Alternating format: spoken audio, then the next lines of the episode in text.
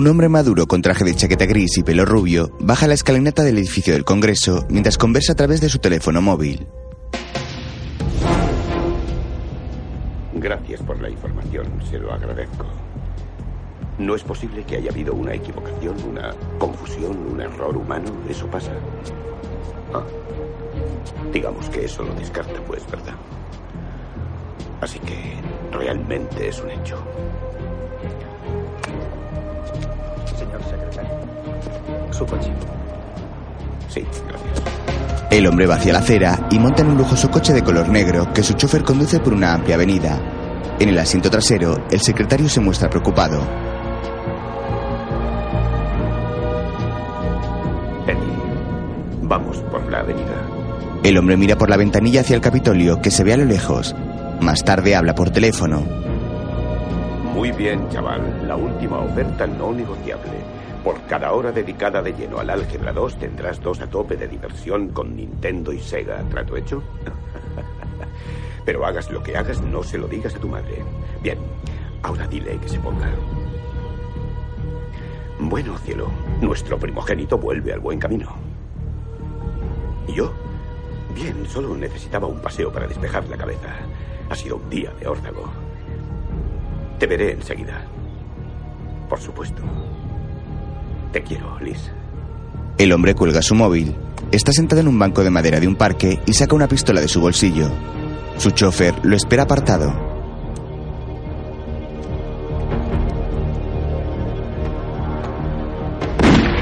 Con frialdad mete el cañón en su boca y se dispara.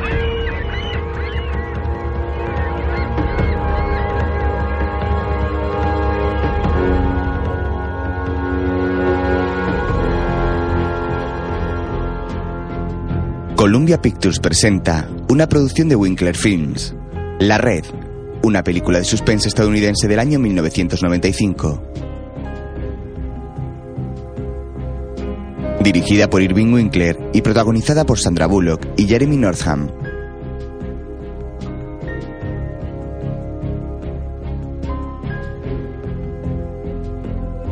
En otro lugar, al atardecer, una joven de pelo moreno y ojos oscuros se sienta frente a un ordenador en una pequeña sala con varios textos y teclados.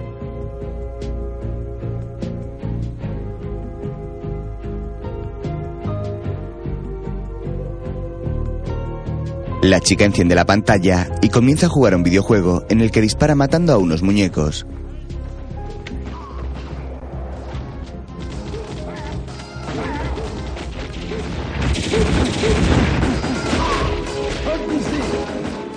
Es un juego muy dinámico, señor De Pina. Puede ser sincera, Angela, es lo más sangriento que puede haber. Pero créeme, los chicos lo devorarán. Pero antes debes decirme qué es lo que lo está estropeando. Pues eh, tiene usted un virus, señor De Pina, y este no es de los suaves. Eres la mejor. Sabía que podía contar contigo. ¿Y qué hacemos? Bueno, no pulse la tecla escape en ninguno de sus sistemas durante un rato. Una pulsación borrará todo su sistema. No sé cómo pasan estas cosas. Ese programa de seguridad. ¿Cómo se llama? El guardián de la puerta. Bueno, eso es lo que dicen todos. ¿Y lo instaló? Por supuesto, en cuanto lo recibí. Creo. No se preocupe, está controlado, todo irá bien. Eres la mejor, Angela. Dime, ¿podrás estar de nuevo en las tiendas a finales de esta semana? Por supuesto. Todo menos el virus. Un amigo mío los colecciona. No sé, hay quien guarda cordeles. Eres un genio, Angela. No sé cómo darte las gracias. Puede que piense distinto cuando reciba mi factura de Cathedral. Eh, Sea lo que sea, lo valdrá. Angela, quisiera demostrarte mi agradecimiento. Llevarte a cenar esta noche, a tomar algo, sacarte de casa. Ah, me halaga mucho y se lo agradezco, pero Tienes que comer. em, eh, por desgracia ya tengo planes para cenar, así que... ¿Qué tal mañana? ¿O pasado? Ah, estos planes son como un acuerdo permanente, pero se, se lo agradezco. Gracias. Eres la mejor. Le llamaré pronto. Gracias. Adiós. Adiós. Angela cuelga el teléfono y finaliza la grabación de un disco con el virus informático. En otro ordenador, abre una web de reparto de pizza a domicilio. Hola. Grande. Aj- Ajo. Ajo.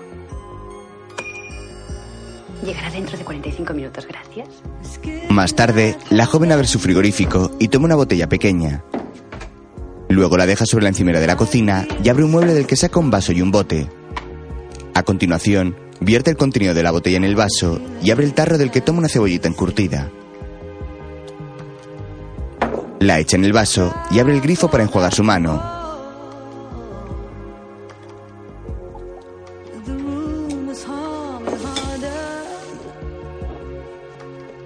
Después avanza hacia el salón.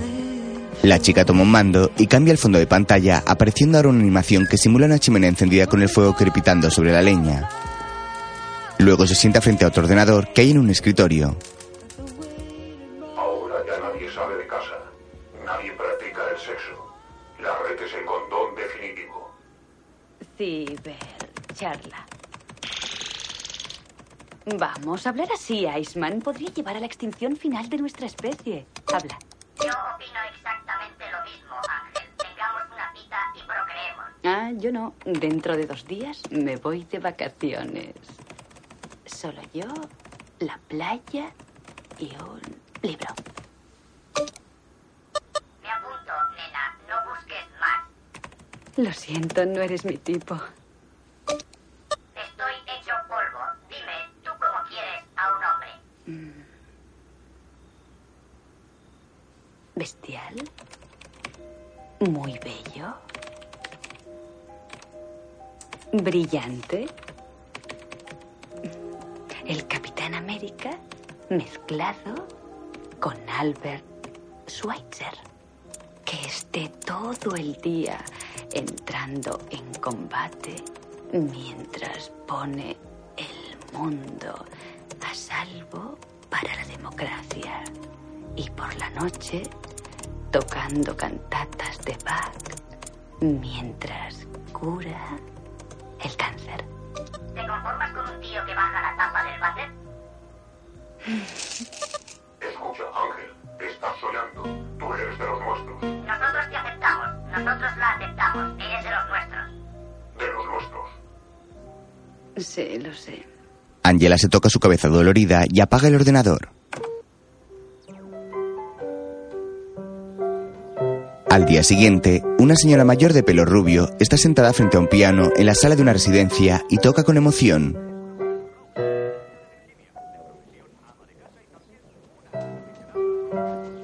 Angela aparece tras los ventanales por el jardín. Entra al salón acercándose al piano y se queda en pie junto a la señora. Lleva una caja de bombones en su mano. Es preciosa. Es preciosa. Me encanta Chopin. ¿Conoces esta pieza? Debería. Tú me la enseñaste.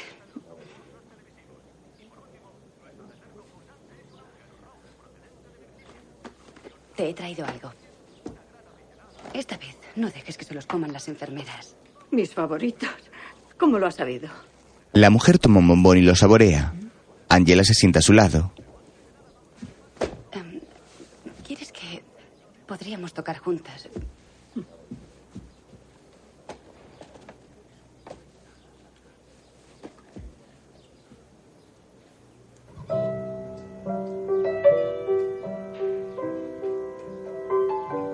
La joven toca el piano mientras su madre sigue degustando el bombón y la mira emocionada. Al poco, la mujer mayor coloca una mano sobre las teclas y ambas tocan al unísono. Más tarde pasean por el jardín. Me voy de vacaciones una semana al Yucatán. Si necesitas contactar conmigo, eh, no sé si tienen teléfonos, pero puedes hablar con una de las enfermeras y... Tú debes ser una de mis alumnas. No, mamá, me llamo Angela.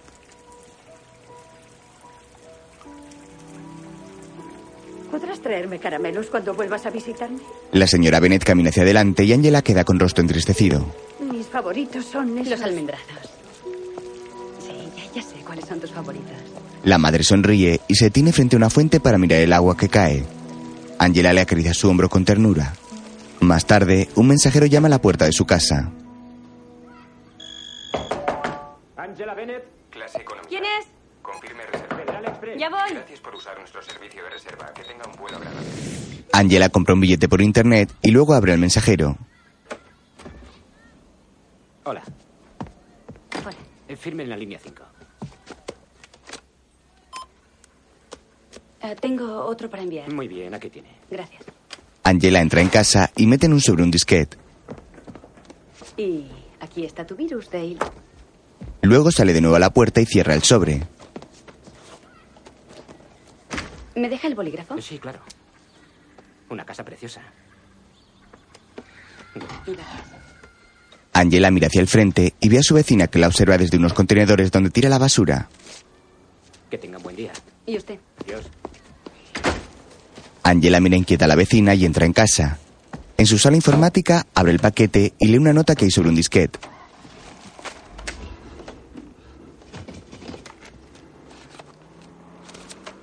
Algo estrambótico. Llámame, Dale. Inserta el disco que ha recibido en el ordenador y mira hacia la pantalla mientras se carga.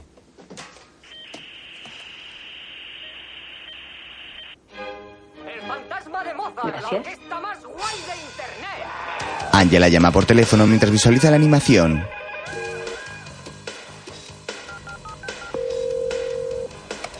Cathedral Software. Dale Hesman, por favor. Un momento.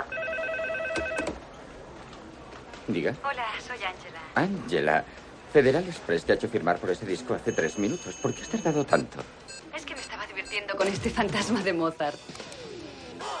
Ah, por cierto, te he mandado un virus brutal para tu museo. Solo ten cuidado con la tecla de escape. Mira, de eso se trata. Métete en información de conciertos. Está bien. Eléctricas Houston. Dale, creo que te has equivocado de ruta. No es un simple serviticket, ¿verdad? ¿Ves algo poco corriente? Mm, no, parece una página de red normal, salvo por ese... ¿Qué es esto? ¿Un icono en la base de la pantalla?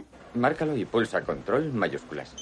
Angela pulsa una letra P que hay en la esquina de la pantalla y sigue las directrices de Dale.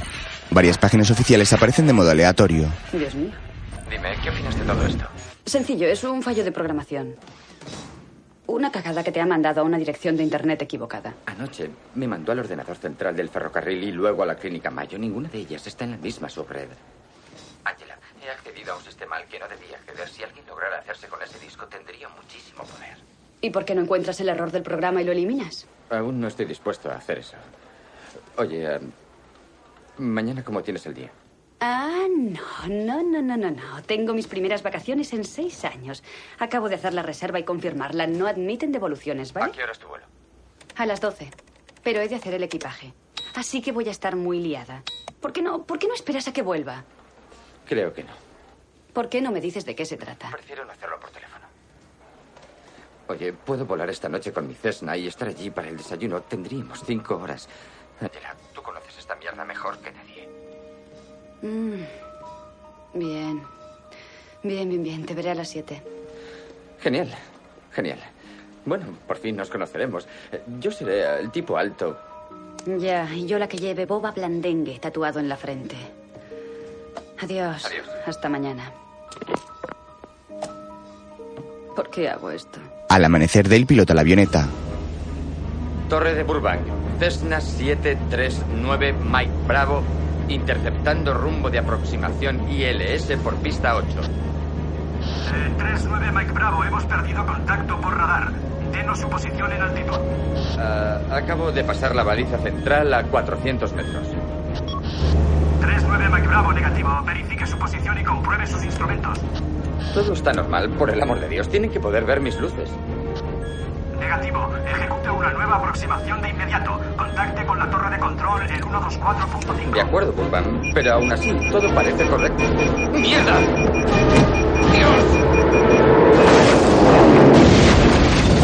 Dave choca contra las torres de hormigón de una fábrica y la avioneta explota provocando una gran llamarada. Por la mañana temprano, Angela mete su equipaje en el maletero de su coche.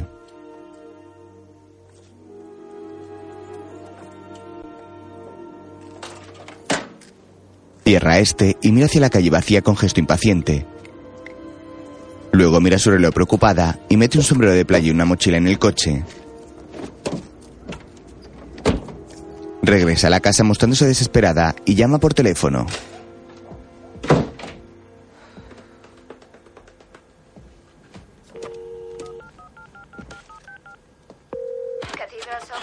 Melbourne, por favor. Sí, un momento, por favor. Aquí Ras Melbourne. Hola, soy Angela. Ángela, pensaba que te habías ido. No, me estaba preparando para irme, por eso llamo. ¿eh? Bien, me alegro de que aún así te marches, pero cuando vuelvas tenemos que hablar. Ahora estamos desesperadamente faltos de tu genio aquí. Por favor, estoy muy lejos de ser un genio, Ras. Sobre todo rodeada de gente mirando por encima de mi hombro. Pero ya hemos hablado de esto antes. Oye, no llamo por Tú eso, piensa en ¿eh? ello, ¿quieres? Los jefazos no me van a dejar coger a alguien nuevo para reemplazar a Dale en tan corto plazo, no con todas las brechas de seguridad que tuvimos en el pasado. Reemplazar a Dale ya. Es una broma, ¿no? Oh, Dios, lo siento, pensaba que lo sabías. ¿El qué? ¿Qué, qué ha pasado? Angela, Dale ha muerto. Su avioneta se estrelló anoche en Los Ángeles. ¿Qué ha... Sí, sí, hablé con él ayer. Venía a verme a mí. Eso hace que te plantees las cosas, ¿verdad? Ya hablaremos cuando vuelvas, ¿eh? Y procura disfrutar de tus vacaciones. Bien, eh, hablaremos pronto, Ras. Angela cuelga con rostro entristecido y apaga el portátil donde ha metido de nuevo el disco de Dale. Cierra la tapa con resignación y luego se va. Más tarde, Angela ha aparcado en el aeropuerto y toma su equipaje acercándose a un autobús que abre sus puertas al momento. Hay tiempo de sobra, hay tiempo de sobra. No llega ni sale ningún vuelo desde hace una hora. En la terminal, Señoras y señores, atención, por favor. Sentimos anunciar que hay una avería en los ordenadores. Que sé es que yo no seguir esperando pero el aeropuerto está parado. Voy a ver si me informan. Angela camina entre la confusa multitud del aeropuerto. Llevamos más de dos horas esperando. Lo siento, solo sé que es una avería en los ordenadores. No entiendo cómo no han supervisado los ordenadores. En cuanto tengamos alguna información, se lo haremos saber a todos. Oiga, lo siento, pero esto es Lo comprendo, haremos lo que podamos. Señorita, por favor, ¿podemos facturar el equipaje? En la pantalla aparecen todos los vuelos cancelados. Al rato, Angela toma un refresco mientras mira un televisor donde da las noticias. Un camarero se le acerca. ¿Va todo bien? Muy conocido por su oposición. Ah, sí, es que tanta gente es un poco... Eh, quiero decir si va todo bien con la bebida. ¿Le sirvo otra? Ah, no, está bien, ya me he tomado tres. Una más y seguramente podré volar yo misma hasta México. Creo que no tendrá que hacerlo. Disfrute de su vuelo. De pronto, en las pantallas reaparecen los vuelos programados y Angela se levanta para tomar su equipaje. Un joven moreno parece espiarla desde lo alto de unas escaleras. Días después, Angela disfruta en una playa mexicana tomando el sol en una tumbona. Deja una revista sobre un bolso y se gira mirando hacia el mar. Lleva puesto un bikini de color negro. Mientras, un hombre moreno con barba que viste vaqueros y camisa de cuadros se oculta tras unas palmeras y la observa con atención. Ella toma la bolsa y saca la funda de un portátil que abre. Un joven sale del agua y se seca en una sombrilla cercana. Camarero, quisiera un Gibson, por favor. Es un martini con cebolla en vez de una aceituna. ¿De acuerdo? Gracias. Ella lo mira de reojo. Disculpe, ¿me sirve otro a mí, por favor? Claro. Yo tomaré el mío en el bar. Creía que ya nadie más tomaba esto. Bueno, supongo que no estoy tan pasada de moda como imaginaba. El joven se acerca mientras ella teclea en el portátil. ¿Eso es por trabajo o por placer? ¿Hay diferencia? No muchas si eres un fanático. Ese es un equipo muy chulo. Supongo que está usted en el negocio. ¿No lo está todo el mundo? ¿No? Angela señala hacia un portátil que el joven tiene guardado bajo su sombrilla.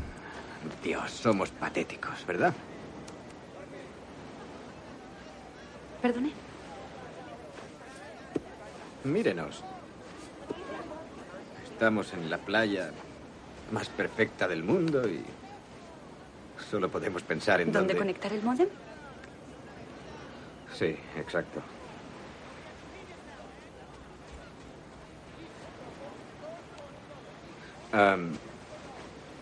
Soy Jack Dellin. An- Angela Bennett. ¿Ángela? Hola. Jack le ofrece su mano caballeroso y ella lo saluda. Más tarde en el bar del hotel, los dos están sentados a una mesa. Mi secreto más vergonzoso. ¿Conoces desayuno con diamantes? Muy bien. Es mi película favorita. Ya. He gastado mi tarjeta de socio alquilándola. Entonces sabes a qué me refiero. Sí, sí, lo sé muy bien. Cuando tenía unos 13 años, tuve una especie de crisis de identidad. Creía que era uno de los personajes. ¿Creías que eras Audrey Hepburn? No, solía pensar que era el gato. ¿El gato? Y eh, me sentaba ahí y me imaginaba la última escena de la película. La imaginaba una y otra y otra vez. ¿La conoces? Sí, conozco la Están, última escena. están bajo la lluvia en el callejón y yo estoy empapado y muerto de miedo. Y estoy abandonado. Estoy solo. Ya está. Angela lo mira compasiva mientras él desvía su mirada incómodo.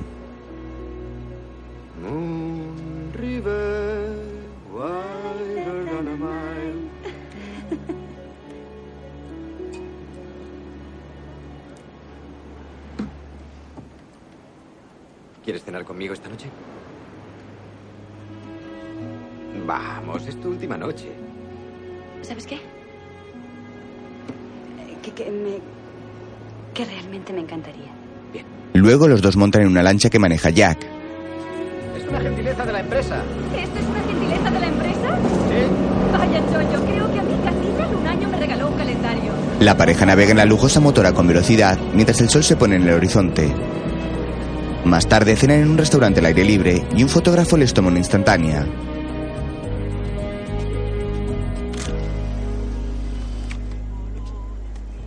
¿Eres de Colorado? Sí, tienes que ser del este. O tal vez de la parte sudeste del estado. De la testada metrópolis de la Junta, población 50 habitantes. Junta. Dios, está muy bien. Vaya, tan fuerte es mi acento después de tantos años. No, es solo un truco mío. ¿Por- ¿Por qué después de tantos años? ¿Cuánto hace que te fuiste? Vaya, em, parece toda una vida. A ver, tenía. Tenía 15 años, que eran como 10. Y nos mudamos desde la Junta hasta San José, Tulsa. ¿A eh, tu padre le trasladaban a menudo? No, en realidad no, no, él...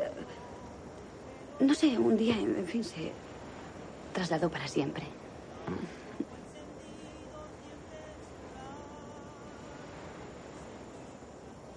¿Qué? ¿Qué estás mirando? A ti. ¿A mí?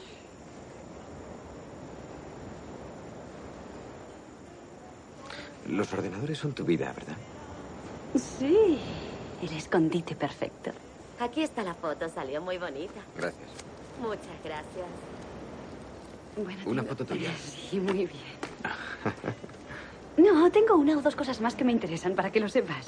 ¿Ah, sí? ¿Cómo qué? ¿Cuál es tu especialidad? ¿En informática? Eh, em, de todo, prácticamente. Sobre todo pruebas piloto, pero de todo. Eso es muy complicado para mí. No, no, solo, solo entras en un sistema, encuentras sus defectos y lo arreglas, es todo. ¿Y qué pasa si no tiene ningún defecto? Aún no he conocido ninguno así. Luego, los jóvenes dan un paseo por la playa a la luz de la luna. Debes de tener frío. No, ¿qué va? Bueno, un poquito.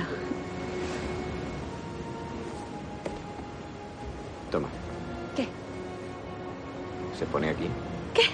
Jack saca un pañuelo y lo ata a la cintura desnuda de Angela. Ya está. Angela acaricia sus manos y Jack permanece un instante agarrándola. Se miran fijamente y Jack se aparta con gesto incómodo. ¿Quieres? Oh, Dios, yo solía fumar de esos. Pero lo dejaste, ¿no? Pues yo no quiero dejarlo. Yo creo que en la vida hay que probar algunas cosas sin una red de seguridad, si no... ¿Cómo sabes que estás vivo? Bueno, yo también corro mis riesgos. Ajá. No siempre me lavo los dientes. eh, Mezclo la ropa blanca con la de color en la lavadora. Mi tipo de mujer. Así bueno. ¿Te va a la aventura? No lo sé. Que tenías pensado? Alguien le roba el bolso y corre. ¡Mierda, mi bolso! Joder. No, no, no. No vale la pena que te maten por eso.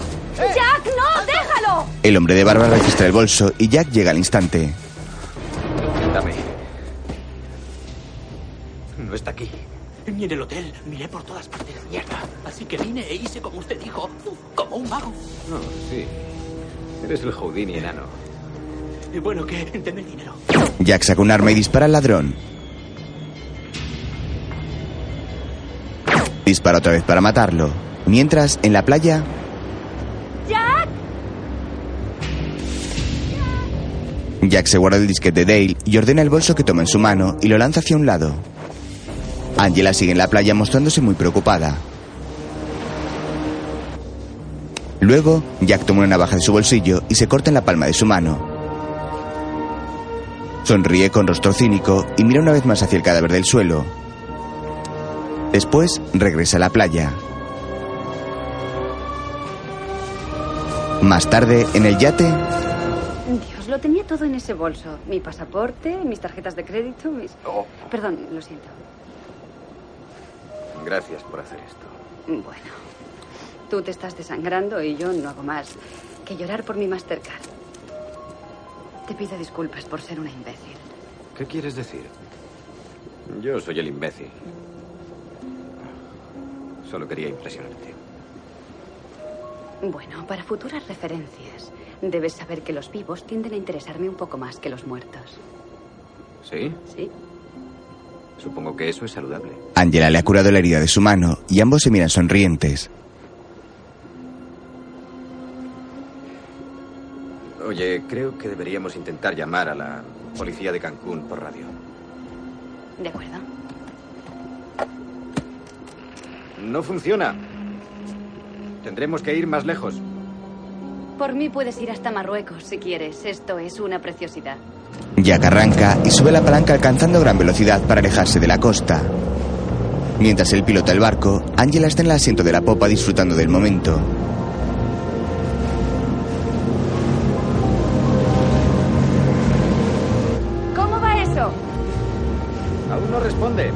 Jack toma el comunicador de la radio y lo cuelga con una cínica sonrisa mientras navega adentrándose en el mar.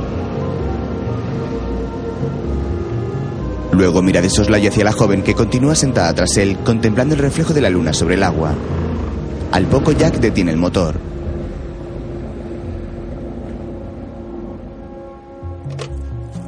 Oye, voy un momento abajo. Será solo un minuto. Jack baja las escaleras y entra al camarote. Abre un cajón donde guarda las llaves del barco, su cartera y el disquete robado. Luego toma la foto de ambos y la deja sobre la encimera. Toma su pistola que carga de nuevo y la guarda en el bolsillo de su chaqueta. Después sale a cubierta.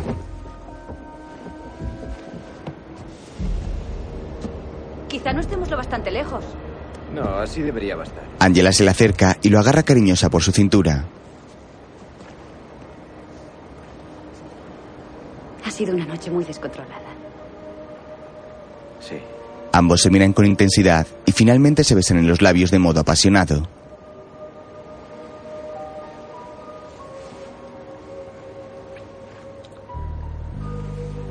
La pareja continúa besándose con entusiasmo y Jack se quita la chaqueta dejándola caer al suelo con delicadeza. Angela lo abraza por su cuello y le acaricia el pelo. Más tarde, ambos están desnudos en la cama del camarote. Pero este no es precisamente mi estilo. Creía que te gustaba correr riesgos. Bueno, sí, pero me refiero... Ya sabes a qué me refiero. Pues la primera cita, sexo, un rollo de una noche, esas cosas. Oh, ¿sexo? Sí, ¿En serio? esa clase de cosas.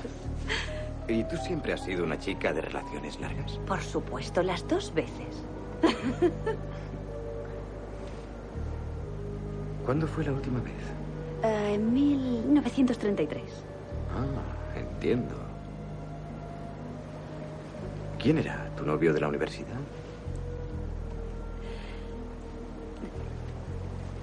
Sí, apuesto a que era el capitán del equipo de borrachos. Y no estaba preparado para una relación. Ojalá hubiera tenido tanta suerte. No, eh, fue mi psiquiatra en realidad. Ya conoces la historia. Yo creía estar sola y él olvidó que estaba casado. No importa, no duró mucho tiempo. Luego mi madre enfermó de Alzheimer, así que fue realmente... ¿Sabes qué? Ahora me voy a callar, voy a estar en silencio. No importa. No, en realidad soy yo quien no quiere oírlo. Lo siento, estoy, estoy divagando un poco, creo, porque estoy algo nerviosa. ¿Quieres una copa? Eh, sí, te lo agradecería mucho, gracias. Jack se levanta de la cama y va hacia la pequeña cocina. Angela queda un instante tumbada y luego toma su sujetador en la mano y se incorpora para vestirse.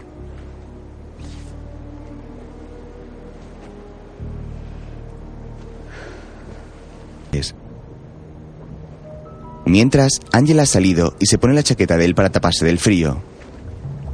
Toca en su bolsillo cuando nota algo extraño y descubre el arma.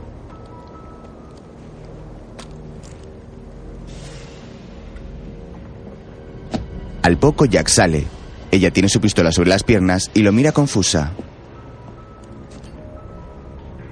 ¿Para qué es esto? Es para pescar tiburones. ¿Tiburones? ¿Con silenciador? Jack toma la pistola. Parece que conoces la artillería. En Colorado te crías con las armas. Ya. Dime, ¿quién eres, Jack? ¿Quién soy? ¿Quién soy? Te diré quién soy. Soy el maldito Capitán América mezclado con Albert Schweitzer. Ese soy yo. ¿No es lo que siempre has querido? Sí lo es, lo recuerdo. Dijiste... Bestial, muy bello, brillante, que esté todo el día entrando en combate, los puños volando. Lo siento, no conozco ninguna cantata para órgano. ¿Era eso? Sí, y si me disculpas, es hora de poner el mundo a salvo para la democracia. Jack le apunta entre sus ojos y aprieta el gatillo pero no dispara.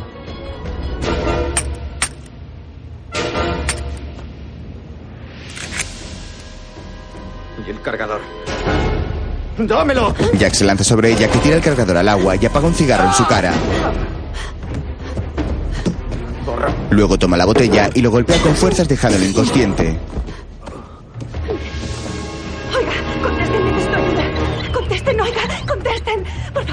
Ayuda, contesten. Por favor. Las llaves. Las llaves. Las llaves. Las llaves. Angela busca las llaves del barco desesperadamente y las encuentra en el cajón junto al disquete y la cartera de él.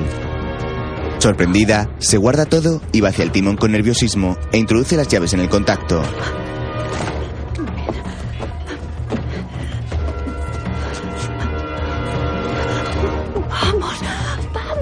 Mira hacia atrás para comprobar que sigue sin conciencia y pulsa varios botones pero no logra arrancar. Guarda las llaves en el bolsillo y va hacia la popa para montarse en una pequeña zodia que está atada flotando en el agua.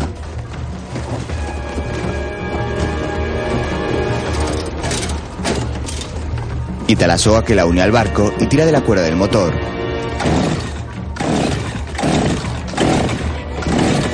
Al momento Jack despierta y la mira con gesto furioso. Salta el escalón de popa y se lanza al agua para detenerla.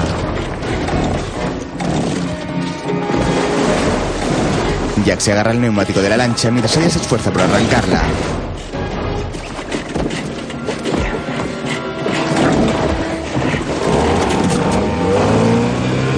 Al fin arranca el motor y vira el timón haciendo que Jack choque contra el barco y se caiga.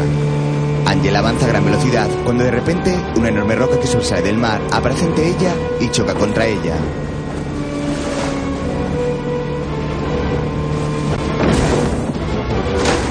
Más tarde despierta en un hospital y una monja enfermera la mira. Oiga, oiga. Oiga. Señorita, tuvo un accidente.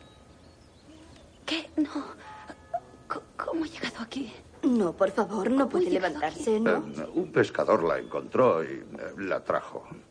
Tuvo suerte de que pasaran por allí. ¿Cuánto tiempo llevo aquí? Eh, tres días. Procure no hablar mucho, ¿eh? Eh, Encontramos una cartera de hombre llena de pesos y un montón de dólares. Hemos intentado No, contactar con él. No, No, no, no, no hubo suerte en la búsqueda de ese hombre. había un disco verde, cuadrado de plástico, un disco. Ah, sí, sí. Eh, el disco se estropeó por el, el sol. Ahora relájese, ¿eh? Póngase bien. Solo unos días. y- Necesito No, cálmese. No, tiene bastantes fuerzas, por favor. mi ropa. ¿Cuánto, cuánto le debo? Por favor, ahora tiene que descansar. No, Debe descansar. necesito mi unos ropa. días. Tengo que irme, necesito mi ropa. Angela mira una tarjeta con un código anotado en la cartera de Jack. Más tarde camina por la recepción de un hotel y se dirige al mostrador. En un televisor se visualizan las noticias y dos chicas conversan a su lado.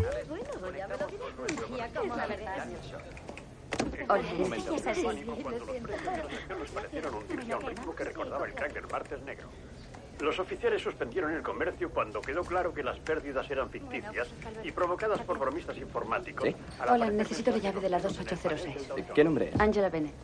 Wall Street espera abrir mañana con sus ordenadores protegidos por el último programa de seguridad microsistemas Greg, acertadamente apodado Guardián de la Puerta. Diga, ¿qué opina de esa broma en la bolsa? ¿Broma? Hacerle la petaca a alguien es una broma. Estos pretorianos podrían haber causado un grave daño a nuestra economía, al igual que las recientes acciones en el aeropuerto. No, lo siento. Angela Bennett dejó la habitación el sábado. No, perdone, usted no lo entiende. Yo soy Angela Bennett. Y estoy aquí, no, no me marcharé. No, lo siento, no está en el ordenador. Lo comprobaré otra vez. No, Angela Bennett dejó la habitación el sábado. Ah, no, no la he dejado. Si lo hubiera hecho, lo sabría. No la he dejado. Según el ordenador, la ha dejado. No puedo hacer nada por usted. Lo siento. Eh, disculpe, Adelante, por favor. la habitación está bien, la cogemos. Aquí. Aquí. Sí, firme mismo. Perdone, señora. Angela queda con rostro confuso y angustiado. Más tarde marca un número desde una cabina telefónica.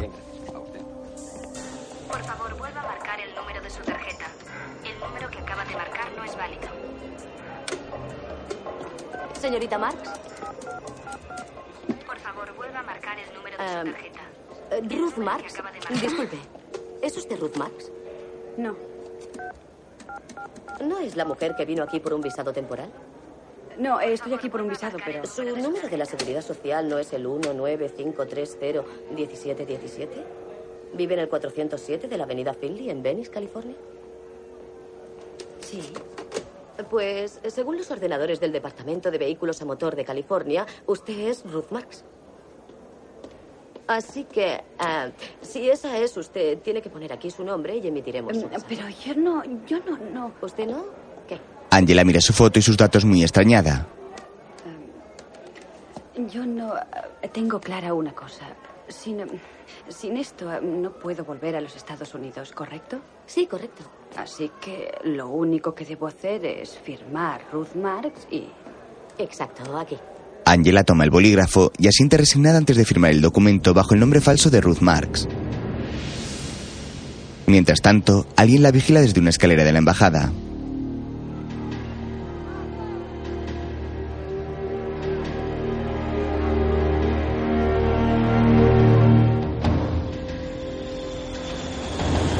Más tarde, Angela regresa a su ciudad y baja del autobús del aeropuerto donde dejó su vehículo. Llega a la plaza de aparcamiento, pero su coche no está. Mira con angustia hacia la indicación del parking y en lugar de su coche encuentra una furgoneta.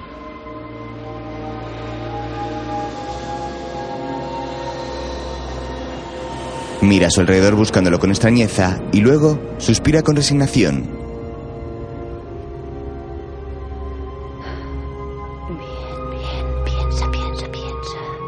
Se lleva las manos a la cabeza con agobio. Más tarde regresa a su casa en un taxi.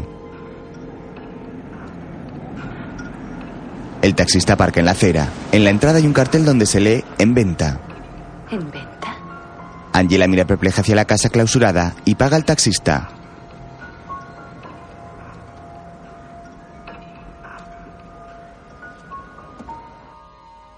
Entra en la casa y mira a su alrededor con gesto atónito.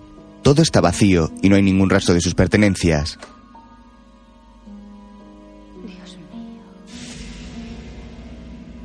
Dios mío. Un hombre con traje sale del baño.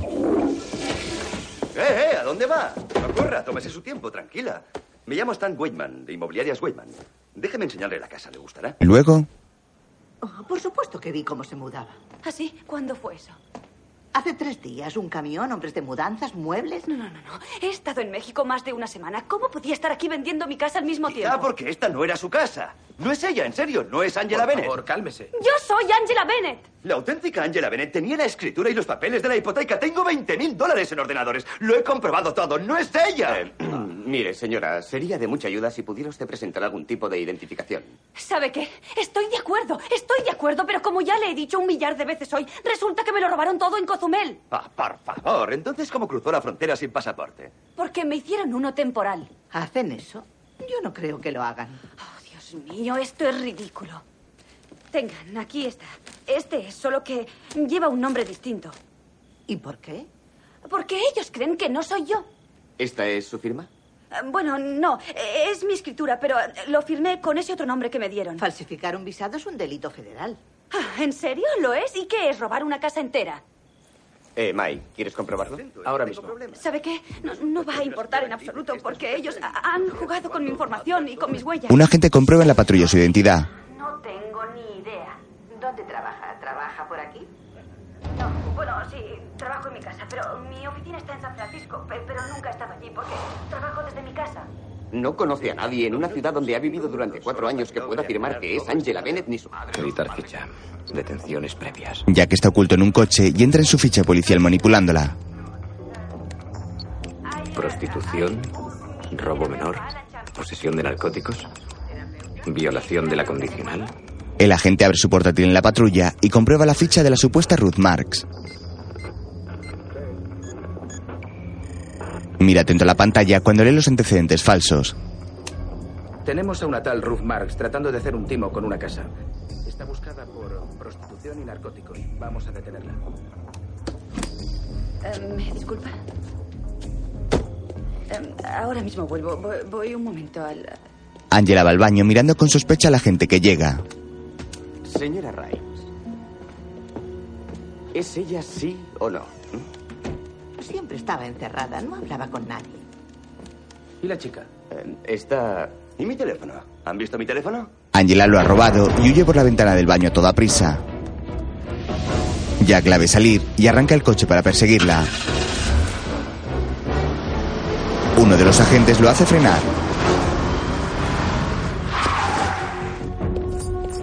Disculpe, ¿ha visto a una joven salir corriendo de aquí? No, señor, no he visto a nadie. Gracias. Angela huye cuesta abajo por una calle y se detiene un instante pensativa y angustiada. Dobla una esquina y corre por un callejón.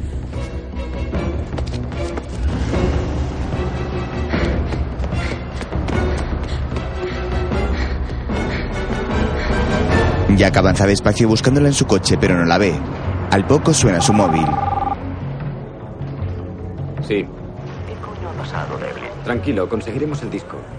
Y averiguaremos con quién ha estado hablando. No olvide que ella está desamparada, se siente muy vulnerable. No queremos otro Cozumel, señor Devlin. Ella es responsabilidad suya. Encárguese. He dicho que me ocuparía de ella, ¿de acuerdo? Angela marca un número en el móvil robado.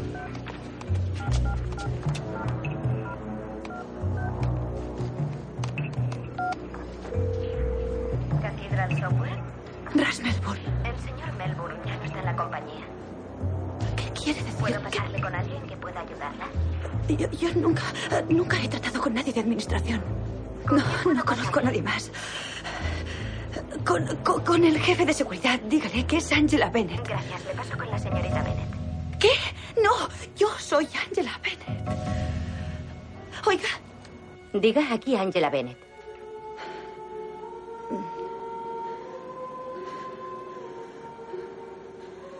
¿Quién es? Soy Angela Bennett, diga. Angela permanece inmóvil con el teléfono en su mano. En su coche, Jack escucha la conversación. Soy alguien que puede ayudarla. Denos el disco, Angela. Se ha equivocado de persona y no, no sé de qué está usted hablando. No tiene otra opción. Entréguenos el disco y le devolveremos su vida. No lo comprendo. Yo no tengo su disco. No sé a qué se refiere. Tenemos el disco, Angela mira el móvil extrañada y corta rauda la llamada con gesto de angustia. En el coche, ¿Qué número es? 555-7605. ¿Tiene la dirección? El 3100 de la calle California. mientras, Angela se sienta en un banco con rostro agobiado. Un indigente la mira desde unos contenedores mientras ella llama de nuevo. Hola, soy el doctor Alan Champion. Ahora no puedo ponerme al teléfono. que Así estés que en no hay señal de que su nombre, su número, bla, bla, bla. ¿Estás escuchando? Por favor, que estés escuchando. Por Diga, está bien, estoy en casa. Hola, soy yo. Necesito tu ayuda. Estoy metida en un... Mientras Jack está en la oficina del agente inmobiliario. Joder. Mire, no estoy muy seguro de qué más quiere que haga para... Espere, espere, espere. Es un teléfono móvil, ¿no? Sí, así que no podemos localizarlo. Sí, bueno, escuche, escuche. No hay problema. No, no, no. Mire, co- consiga el número, pero no lo marque. Solo envíe una señal. ¿La mando desde la base? Sí. Está bien. Y búsqueme dos repetidores que puedan captarla. Deme la bisección. Y lo hallará en un radio de unos cientos de metros. De acuerdo. Venga. Jack arranca el coche y se va. Mientras tanto, Angela espera oculta tras los arbustos de una calle. Tras ella, numerosos ancianos salen de un bingo de una iglesia.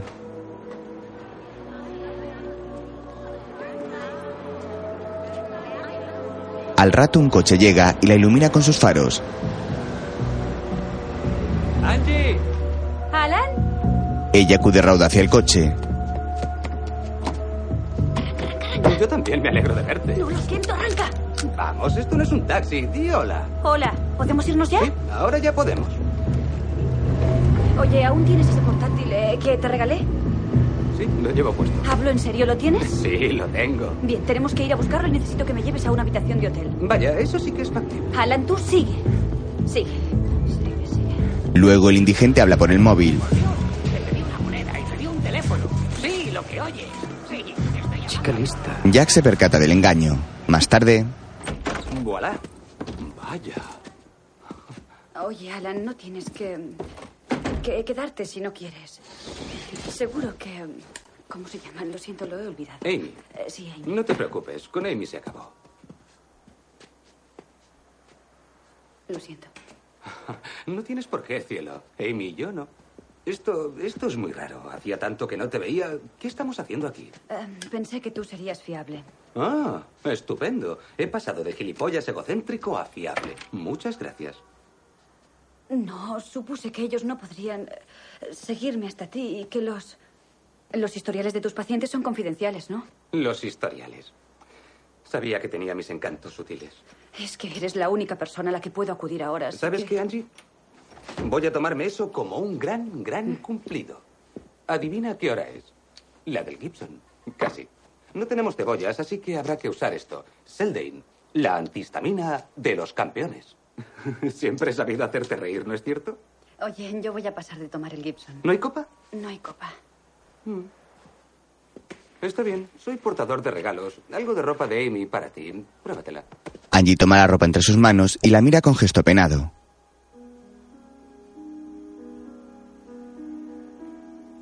Una pesadilla, es como si ya no fuera yo misma. Eh, eh, eh, ven aquí. Vamos, mírame. Me estás asustando. Has de tomarte un respiro, darte una pausa. Muy bien, si no eres tú, dime, ¿quién crees que eres? Ni siquiera me estás escuchando. Claro que te estoy escuchando, pero vamos, alguien te robó el No bolso. esperaba que me creyeras. Ah, vamos, claro que te creo. No, eso no es cierto. ¿Sabes lo que creo? Creo que eres una mujer muy asustada. Creo que en general estás desconectada de la raza humana y creo que estás muy desamparada. Que mezclas la marcha de tu padre Claro. con... No, mi padre no tiene nada que ver, nada que ver con que mi coche haya desaparecido. No tiene nada que ver con que mi casa esté vacía. No tiene nada que ver con que la policía de Los Ángeles me esté persiguiendo y que alguien ahí fuera quiera matarme, no. Bueno, yo creo que algo ha ocurrido, pero eso no tiene ningún sentido. No quiero pecar de simplista, Angie, pero creo que solo estás buscando apoyo. Sabes que tienes toda la razón, estoy buscando apoyo. El apoyo de cualquiera que me conozca, de cualquiera que quiera escucharme y creerme. Y ser amigo mío y... Eh, eh, Alguien en eh, quien confiar. Angie, lo siento. A veces me resulta más fácil hacer de médico que escuchar de verdad. Es que no lo entiendo, no lo entiendo. ¿Por qué yo? ¿Por qué yo? Yo no soy nadie, no soy nada. Pero ellos lo, lo sabían todo sobre mí. Sabían lo que comía, lo que bebía, las películas que veía. Sa- sa- Sabían que, que- que de dónde era. Sabían qué cigarrillos solía fumar y, y todo. Me deben de haber observado en internet. No lo sé. Vieron mis tarjetas de crédito. Toda nuestra vida está en el ordenador y sabían, sabían que yo podía desaparecer y que a nadie le Todo importaría, que nadie lo entendería y que después ya no importaría nada. cómo todo sale bien. ¿Qué puedo hacer? Necesito que cojas a mi madre y la lleves a donde sea, da igual a dónde, pero inscríbela con otro nombre, porque no sé qué va a hacer esa gente. ¿Puedes hacerlo, no siendo médico? Sí, claro, puedo ingresarla en el sanatorio del condado y decir que está allí en observación. ¿Qué te parece? Significaría mucho para mí, porque ella es lo único que me queda. ¿Lo único que te queda? Por Dios, Angie. Realmente te han obsesionado con esto. Vamos, trata de ponerte en mi lugar. No sé nada de ti en mucho tiempo y de pronto llamas con esta retorcida historia. Vamos. Mira, no, no me lo he tragado todo, pero te diré lo que puedo hacer. Tengo un amigo de la universidad, se llama Ben Phillips. Es agente del FBI. ¿Por qué no, no, le llamo? no, no, he estado huyendo de la policía desde que regresé al país. Eso es lo último que necesito. Estupendo, pues oye, ¿por qué no pasas el resto de tu vida en esta habitación? ¿Qué te parece? ¿Te fías de él? Sí, solía aguantarle la cabeza sobre el váter en las fiestas. No, venga, hablo en serio. ¿Te fías de él? Sí que me fío de Ben, claro. De acuerdo. Vamos a organizar nuestro plan. Ahora voy a volver a mi piso. Pensaré en el mejor modo de trasladar a tu madre al sanatorio. Y llamaré a Ben. Si consigo alguna información, te llamaré. Bien. Eh, arriba esa moral. Ven aquí. Todo saldrá bien. Estoy yo de guardia. ¿Sabes? Esto no hubiera ocurrido si te hubieras quedado conmigo. Eh, Alan. Gracias. Por todo. No hay de qué. Quédate aquí, pequeña. De acuerdo.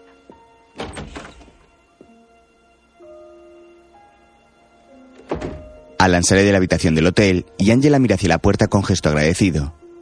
Después, se apoya sobre la puerta del baño y agacha su cabeza para llorar angustiada.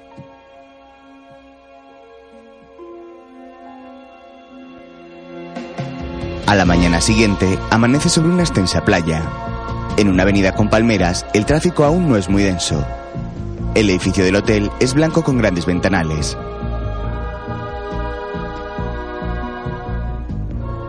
Angela está en la última planta y la luz entra por su balcón. Ella está sentada frente al ordenador y tiene la tarjeta que encontró en la cartera de Jack en su mano. Mira el código que hay en la misma con gesto reflexivo. Luego entra en una web suiza. Merci, dame la guía. Muy bien, llevabas esto encima, Devlin, porque era algo importante.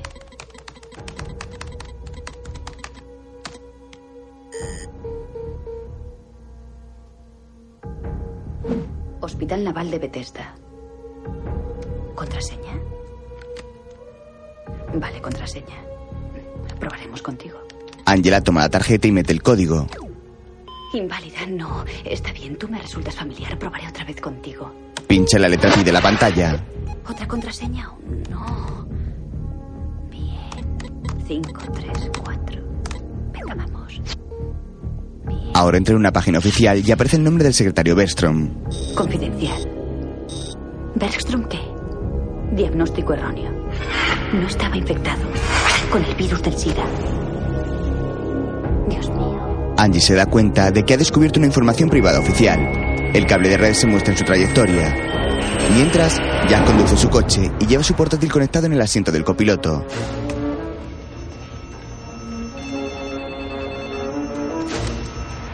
Sí. Alguien ha accedido. ¿Cree que es ella? Sea quien sea, está cubriendo muy bien su rastro. Lleva una docena de saltos. Un punto en Suiza, en una pequeña central en la Universidad de Montana. Cinco puntos distintos en Berkeley. Sabe lo que hace. ¿Cuánto tardará en localizarla? Depende de cuánto se haya ocultado y del tiempo que esté conectada. 15 minutos, media hora como mucho. Pues llámeme en cuanto la encuentre. Y eh, ese otro asunto, señor Devlin. Oh, eso. Eso es gratis. Mientras, Alan compra un bote de pastillas en una farmacia que el dependiente escanea en su etiqueta. Luego toma un refresco y mira la pantalla para realizar el pago.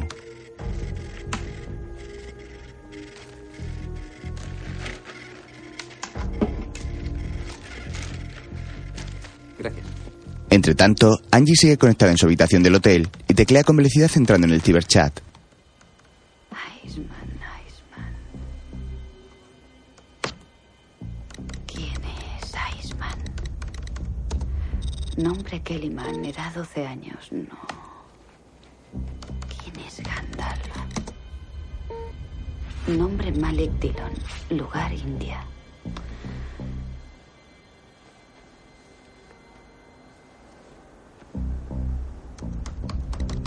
¿Quién es Cyberbob? Nombre Robert Fox, Hollywood Oeste, edad 39. Sí. Cyberbob, socorro, necesito tu pericia. Reúnete conmigo en habitación privada. Entrar en habitación privada. Usuario anónimo ha entrado. Cyberbob ha entrado. ¿Has visto alguna vez un símbolo pi unido a un programa?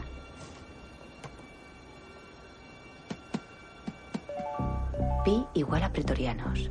Pretorianos. Pretorianos, pretorianos. ¿Qué? Necesito más información. ¿Quiénes son? El gran lobo malo, ciberterroristas. Necesito más información. Los Ángeles, Wall Street, Atlanta, extremadamente peligrosos. No te metas con ellos. Ellos se están metiendo conmigo. Debemos vernos en la vida real, en privado. En la vida real. No, no, no, no, no. Tiene que ser un lugar público. Que sea seguro. Que haya mucha gente. El muelle de Santa Mónica. Junto a... ¿Dónde? Junto a la Noria. De acuerdo, esta noche a las 7 llevaré... Error de comunicaciones. Enlace perdido. Mientras, llaman a Jack por teléfono. Habido suerte? El 8833 de Rosewood, en Hollywood Oeste. Recuérdeme que les compre algo bonito. Entre tanto, Alan sale de la tienda y se monta en su coche. Toma una de las pastillas que ha comprado, bebe un trago del refresco y arranca.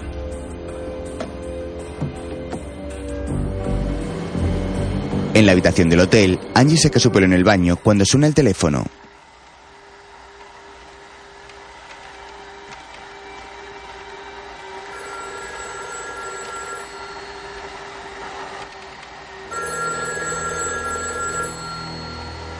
Apaga el secador y mira hacia la luz roja del aparato que parpadea. Acude a responder con gesto de intriga y descuelga el auricular.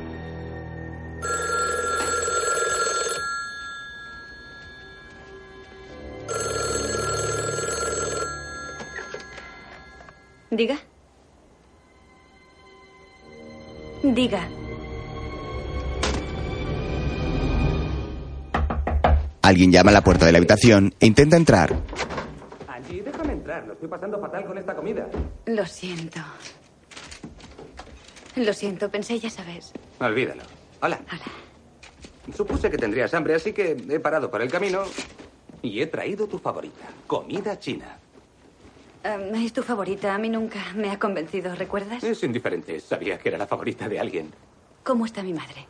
Mamá está bien. Está cómodamente instalada en el sanatorio del condado. Todo está bien. Estupendo, gracias. Eh, oye, respecto a la comida china, déjame corregirlo. ¿Por qué no vamos a ese restaurante griego que nos gustaba? No puedo, tengo que irme. ¿En serio? ¿Por qué tienes que irte? Siempre que te veo estás corriendo. No es verdad, es que hay un tipo de internet que quizás sepa algo acerca de lo que está pasando. Bueno, oye, ¿puedo al menos contarte lo de mi amigo Ben Phillips? El tipo con quien querías que hablara. Le conté tu historia y dijo que quería verte mañana a primera hora. Angie, no puedes esperar hasta... ¿Sabe lo del aeropuerto, lo de Wall Street y lo que pasó en Atlanta? ¿Lo Claro sabe? que sabe lo de Atlanta. ¿Qué ocurrió en Atlanta? Que un par de chicos apagaron parte de una rejilla de control y escribieron los Bulls apestan. ¿Eso es una emergencia nacional? Dios, Alan, escucha, Cyberbot lo ha descubierto y sabe lo que hace, ¿vale? Si no hablo con él ahora será demasiado tarde. Escúchate, Cyberbob. Vas a reunirte con un tipo llamado Cyberbob. ¿Le has visto alguna vez siquiera? No quiero que vayas sola. Pues, ¿por qué no vienes conmigo? Desde luego. Bien, ¿dónde debemos encontrarnos? En el muelle de Santa Mónica. Mientras, Jack se encuentra en la puerta de un edificio y busca entre sus inquilinos el timbre de alguien llamado Bob Fox, cuyo icono es el mismo de Cyberbob. Jack llama al timbre y espera.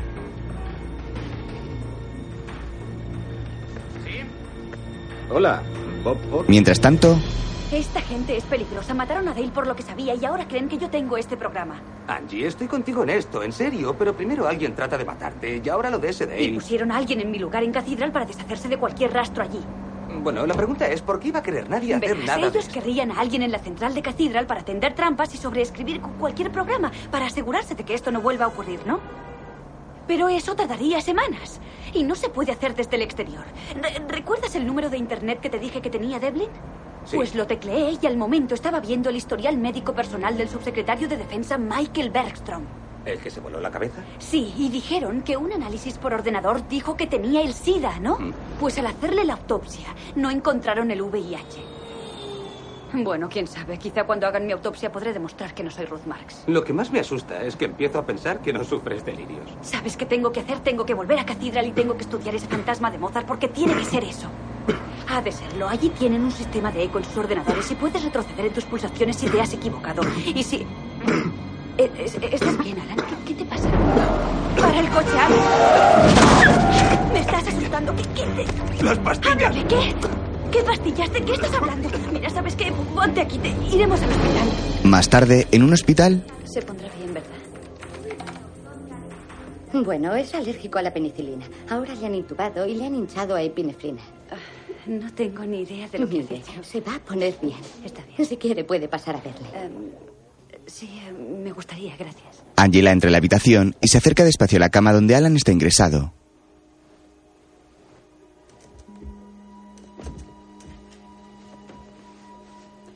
Hola. ¿Cómo te encuentras? Estoy muerto de hambre.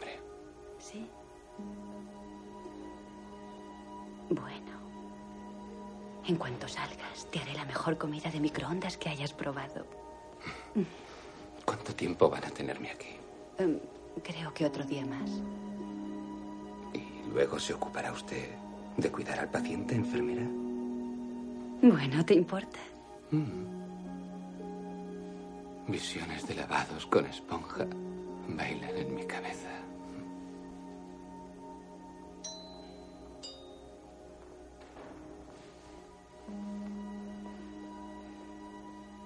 Tengo que irme. ¿Vas a seguir bien? Sí, estaré bien. Estoy más preocupado por ti. Todo irá bien. Ojalá hubiera acabado, pero todo irá bien. Lo sé. Ven aquí. Quiero decirte algo. Acércate más. Angie se acerca y Alan la besa cariñoso en la frente. Ella se recuesta a su lado y lo abraza.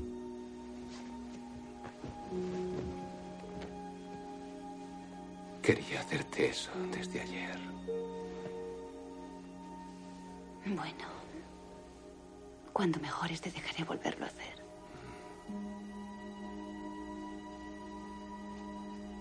¿Aún piensas que estoy loca? Claro que sí. Siempre lo he pensado. Ambos se acarician con ternura mientras se quedan dormidos.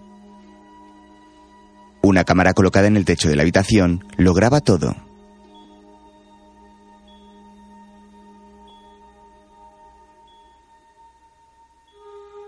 Más tarde, en el muelle de Santa Mónica, una multitud de personas visita una feria. Es de noche y las luces de la noria y otras atracciones brillan parpadeantes.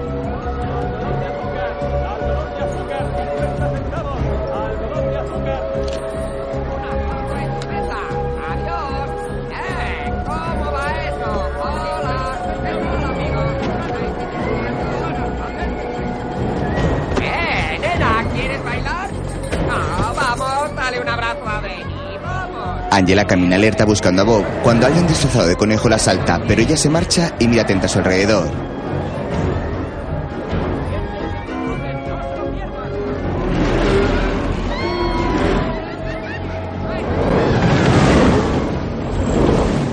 Mientras, en el hospital, Alan duerme y un enfermero entra. Escanea en una hoja de registro el código del paciente. Luego se acerca a la cama y mira en la pulsera de Alan unos datos. El misterioso enfermero toma el medicamento que tiene administrado a través de una vía y lo cambia por otro bote que engancha a la misma.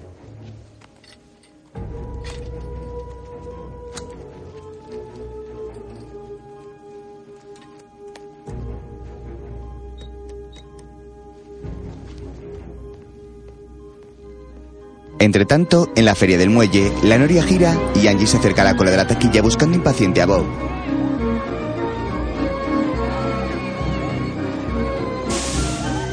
Varios chicos montan en otra atracción y unos jóvenes pasan corriendo a su lado. La mujer se muestra nerviosa e inquieta. De pronto, Jack se acerca por su espalda y la agarra por sorpresa amenazándola.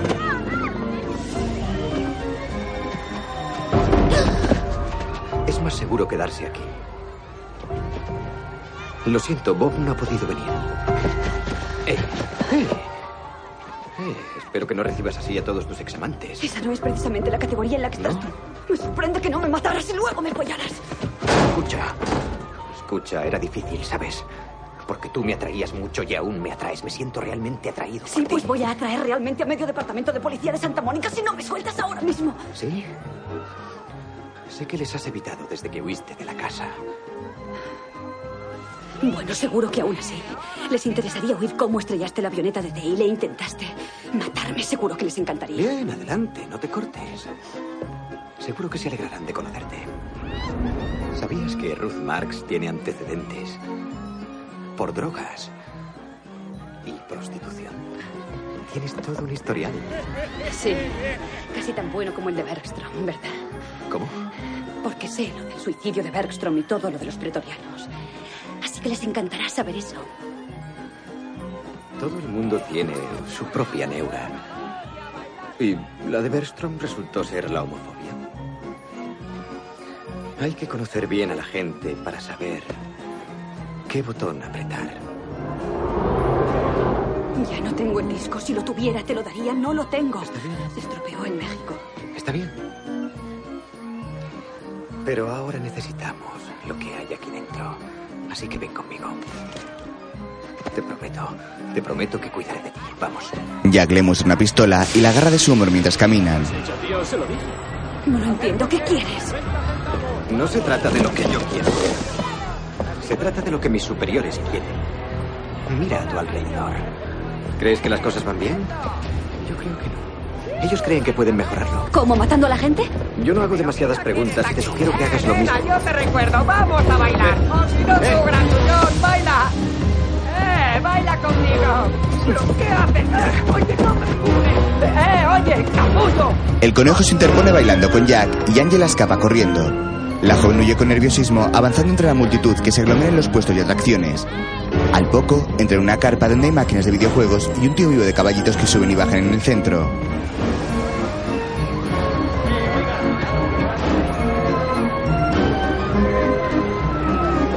Jack la persigue empujando a las personas que se interponen en su camino.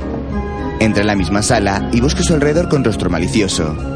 Angela sube al tío vivo y Jack la descubre.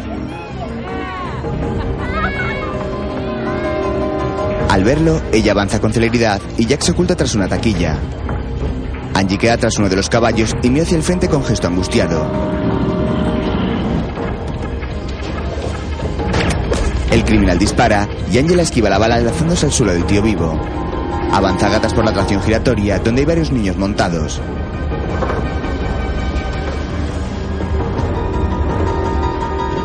Jack sale y mira hacia el tío vivo pero no la encuentra. Ella ha logrado salir y se esconde tras la puerta de otra taquilla desde donde observa su asesino.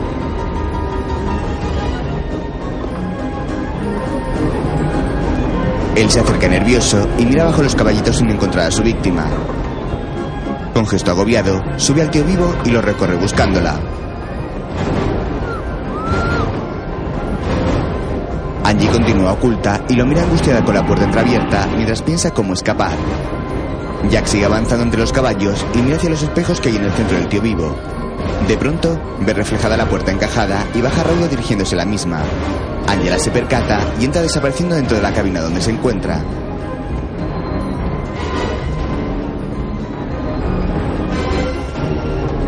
Jack abre la puerta, pero ella ha desaparecido huyendo por otra que hay justo enfrente.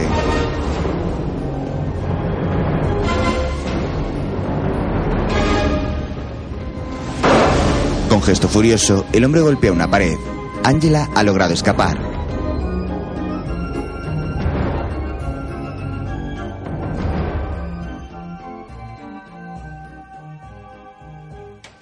Más tarde, la joven entra al hospital por una puerta de emergencias y camina cauta por el mismo.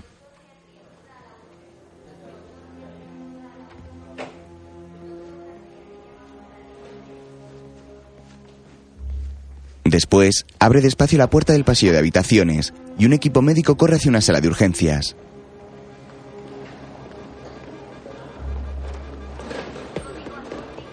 Mira con sorpresa que Alan está sobre una camilla y los médicos están reanimándolo. Apártense, vamos. Apártense. Angie entra en la sala. Apártense todos. No tiene Alan, pulso. Alan. Cogiendo, Llévenselo No, de aquí. es amigo mío. Otra vez. Es amigo mío. Adelante con la RCP. Amigo mío. ¡Ayúdame! ¡Suéltame! Venga, señora, vamos. Vamos, vuelve a intentarlo. Bien, apártense. ¡Alan, no! El médico toma el pulso de Alan y hace una señal negativa. Al rato, Mire, señora Champion, lo siento. No soy la señora todo lo que Champion. pudimos. Hubo complicaciones. ¿Quiere que le llame un taxi? Está muy alterada. ¿Hay alguien que pueda venir a buscarla? Señora. Señora, ¿quiere hablar con el psicólogo? Señora, quizá lo más conveniente sería echarse un rato. No lo entiendo. Usted dijo que se iba a poner bien. Estaba bien. Sé que se lo dije. Lo siento. Estas cosas Creemos ocurren. que la insulina hizo que su No, tensión penicilina. sanguínea... Le daban penicilina. No, el doctor Champion estaba ingresado para tratarle la diabetes. No. Sufrió un shock de insulina a las 9 y 25. No, él no era diabético. Me temo que sí. No era diabético. ¡No era diabético! Angela tira el ordenador de la enfermera al suelo y se marcha angustiada. Camina por un pasillo con gesto desolado. Se cruza con varias personas y las mira todas con la cabeza agachada y gesto desconfiado.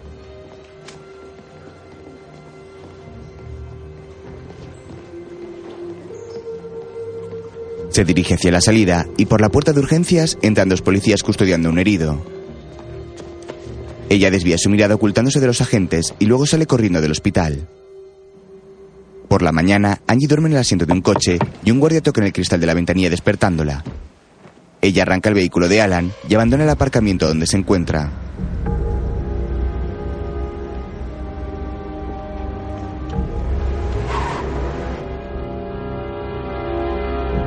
Conduce saliendo hacia el boulevard de Santa Mónica y se salta con celeridad un stop para dirigirse hacia la izquierda. Al poco, Angela conduce por una carretera junto al mar, abandonando la ciudad.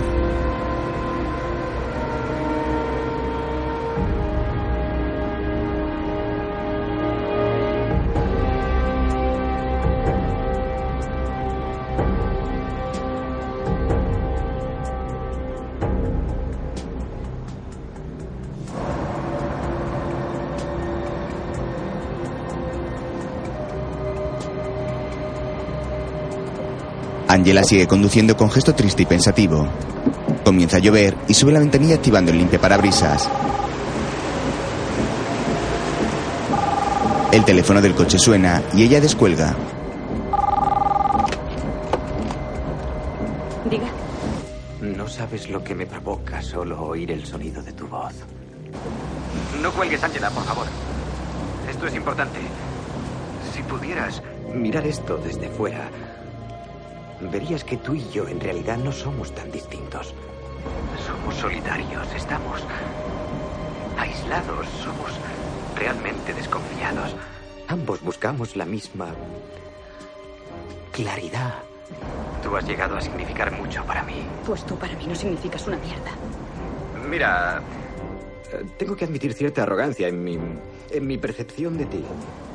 verás, he venido a visitar a una amiga mía. A una vieja profesora de piano. Deja en paz a mi madre. Según parece, no tengo elección. Ha sido trasladada por el doctor Champion. El difunto, doctor Champion. Jack le habla desde la residencia y Angela le cuelga el teléfono con rostro impotente y angustiado.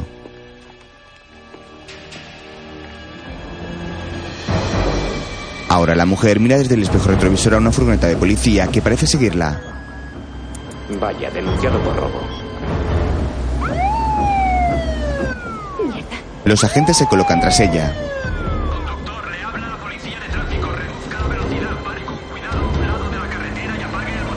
Angela desobedece mostrándose nerviosa y mira hacia un camión que va despacio delante de ella.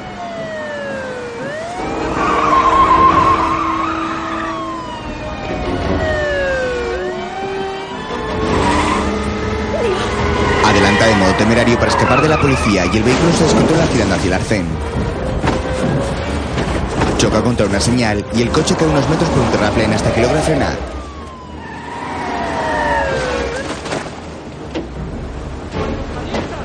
Los agentes bajan de su coche y se acercan al vehículo accidentado. Angela salió del mismo y corre por un bosque rumbo a riachuelo bajo la intensa lluvia.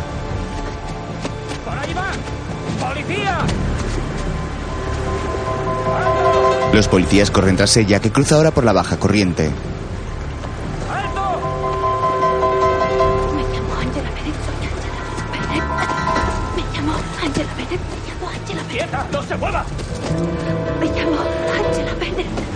Uno de los agentes la atrapa por la espalda. ¡Las manos a la espalda! ¡A la espalda! Tiene derecho a guardar silencio. Si renuncia al derecho de guardar silencio, cualquier cosa que diga podrá ser utilizada en contra suya un tribunal.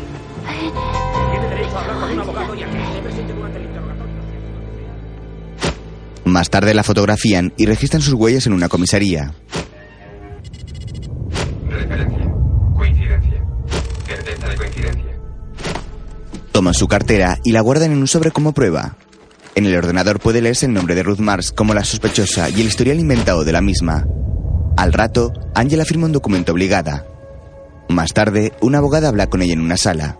Angela está detenida. Madre muerta por sobredosis. Mire, yo quiero ayudarla. Me han designado para ayudarla, pero todo lo que dice resulta tan inverosímil que han cambiado el nombre, el historial médico de su amigo, aviones estrellados, eh, porque Pero piense en ello, piense en ello. Todo nuestro mundo está dentro de un ordenador, está en el ordenador todo. Tu, tu ficha de tráfico, tu seguridad social, tus tarjetas de crédito, tu historial médico. Todo está metido ahí, todos estamos almacenados. Es como una pequeña sombra electrónica en cada uno de nosotros que está pidiendo que alguien la manipule. Y sabe que lo han hecho conmigo y van a hacerlo con usted. Mire, señorita Marx. Eh, no soy Ruth Marx, ¿vale? Ellos la inventaron y la metieron en el ordenador con mis huellas. Lo siento por usted, pero los ordenadores de la Justicia Criminal de California, todos ellos, han sido protegidos con el programa de seguridad El Guardián de la Puerta desde hace seis meses. Así que nada de lo que está usted diciendo podría suceder jamás.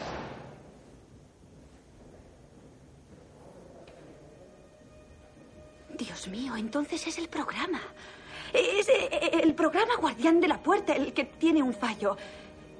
Si cambiaron mi identidad y tiene un fallo, es que los pretorianos saben esto. Así está todo resuelto. Sí, piense en ello. Bien. ¿Quiere decirme otra vez cómo acabó usted en un coche robado? De acuerdo, de acuerdo. Escúcheme, escúcheme. Es como. Es como un caballo de Troya todo esto. Los, los pretorianos, ellos entran en los ordenadores y provocan este caos. Em, el aeropuerto, Wall Street, em, el Departamento de Agua y Energía de Atlanta. Ellos hacen eso y la gente va y compra ese programa. Compra el programa y tiene una falsa sensación de seguridad. Solo para descubrir que han permitido a los pretorianos un acceso libre y exclusivo en ese sistema. ¿Lo entiende? Imagine qué pueden hacer con ese poder. Eh, podrían hacer cualquier cosa. Esto es absolutamente fascinante, señorita Marx. Por favor, me llamo Bennett. Escríbalo. Si quieres, Bennett. B-E-N-N-E-T-T. Bennett. No tengo motivos para inventarme esto. Como abogada designada para usted, estoy obligada a hacer todo lo que usted desee. Así que la llamaré Cleopatra, la reina del Nilo, si usted quiere. Pero acépteme un consejo. Si se presenta ante el juez con esta locura, yo le garantizo que la declararán incompetente para someterse a un juicio y decidirán encerrarla indefinidamente. Angela siente sollozando con gesto resignado y agacha su rostro abatida. Luego se incorpora y mira hacia una cristalera con rejas tras la que se encuentra. Más tarde, Angela llama desde una cabina telefónica de la cárcel. Hola, sí, em, soy su hija. Viste un uniforme naranja de presa y una policía espera tras ella.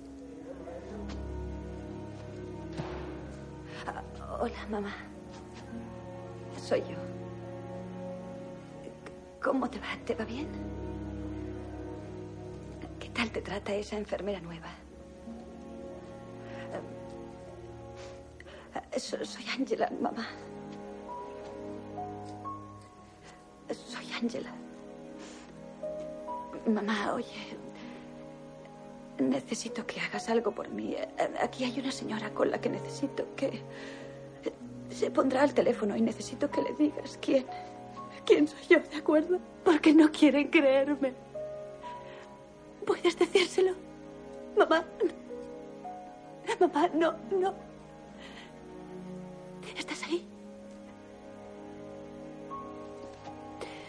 Solo quiero que sepas que te quiero y que Angela llora con desconsuelo.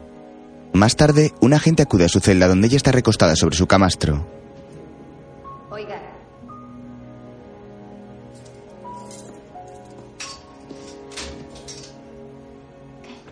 Abre la puerta y le entrega su ropa.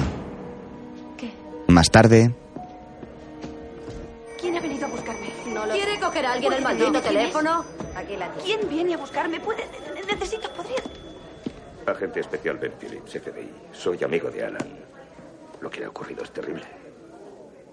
Ah, me alegro de que haya venido. Angela, a los dos segundos de que Alan me contara su historia, la mitad de la división de delitos informáticos salió a la calle a husmear. Muchos levantando todas las piedras de aquí a la eternidad para encontrarla. Siento que haya acabado siendo en un sitio así. Sí, yo también. Bien, vámonos de aquí. La llevaré a un lugar seguro. Tenemos una oficina a unos 40 minutos de aquí. Bien, ¿y, y luego qué haremos? Oh, Yo me iré a pescar.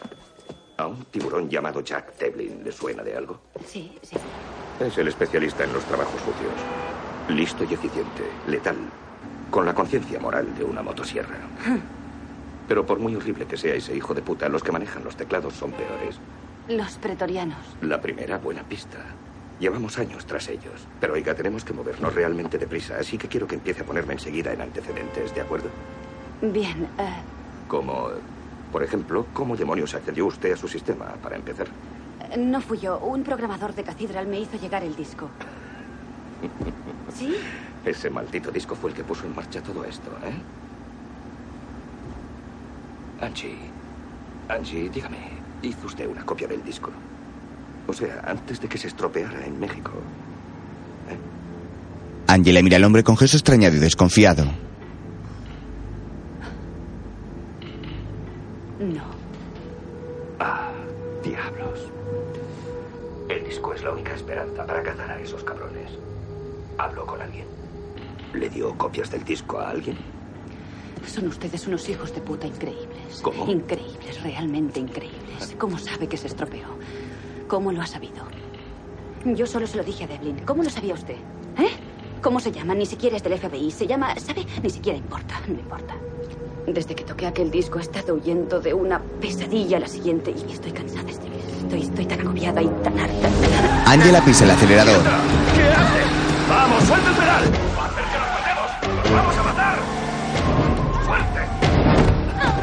¡Dese quieta! ¡Mi cinturón! El vehículo choca y el hombre cae inconsciente y herido sobre el volante.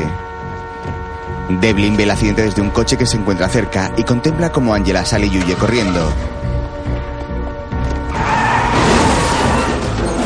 Angela lo ve y corre aún más rápido.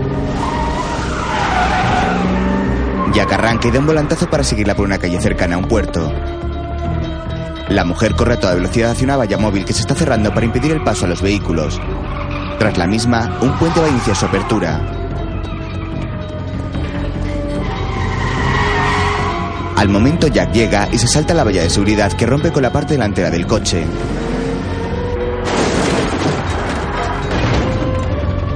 Mientras, Angela sube la rampa del puente que se levanta y llega al borde. Mira hacia atrás con angustia y ve cómo Jack se dirige hacia ella.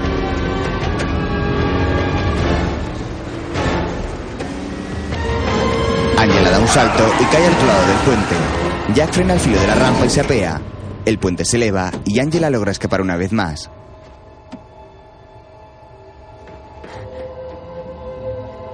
Ya a salvo, mira hacia Jack con rostro de rabia y odio. Él la observa con gesto ofuscado.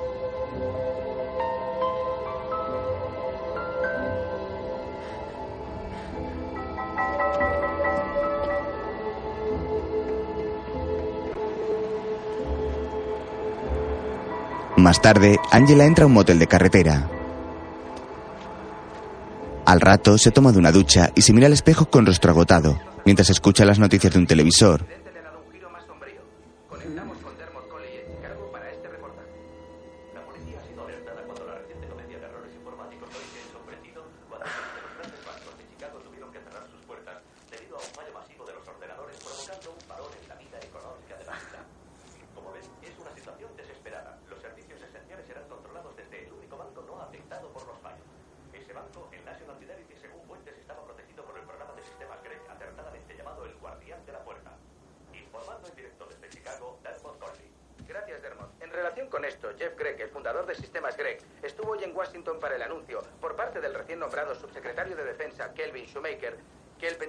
Intención de equipar a todo el gobierno federal con el aclamado programa El Guardián de la Puerta. Debemos recordar que hoy en día la información es sagrada, la información es poder y la sociedad debe protegerla a toda costa de esos terroristas. Irónicamente, el anuncio de hoy ha llegado justo a las dos semanas de la reciente muerte por suicidio del predecesor de Shoemaker, Michael Bestrom, un oponente declarado del programa El Guardián de la Puerta. En las noticias locales, un espectacular accidente acaba con la vida de un hombre no identificado. Conectamos con Lynn Blade en el lugar del accidente. Lynn, Gracias, Elaine. Me encuentro a solo unos pocos metros de donde fue hallado el cadáver con una herida de bala en la cabeza propia del mundo de Lampa. La policía busca a la pasajera de este coche, una joven de 20 a 30 años, morena, que utiliza el nombre de Ruth Marks y que se cree que está buscada por las autoridades federales por robo de coche. En estos momentos se sabe poco más. Angela ve su rostro en la televisión y se va angustiada. Más tarde baja de un camino a una calle de San Francisco y se dirige a un edificio de oficinas.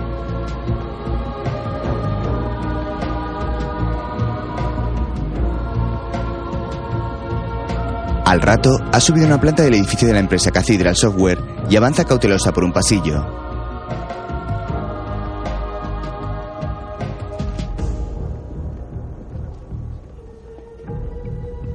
Espera con disimulo a que un hombre meta su clave de acceso y entra a una gran sala repleta de cubículos, donde los trabajadores están frente a sus ordenadores.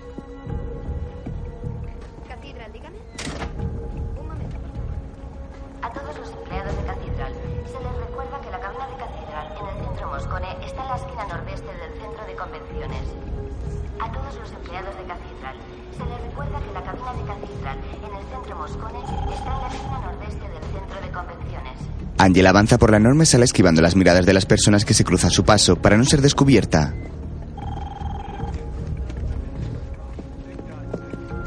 Investiga con su mirada a su alrededor en busca de algún puesto vacío. Se adentra entre los cubículos mirando hacia todo el personal intentando localizar a la persona sospechosa. Entra a un cubículo rauda y se sienta frente a un ordenador abriendo el programa del fantasma de Mozart.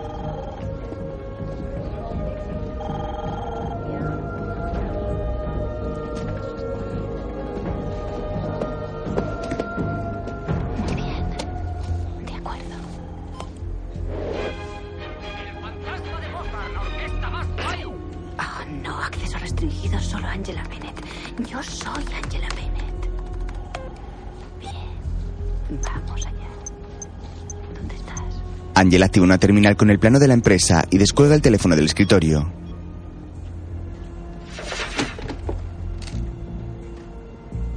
Cathedral Software.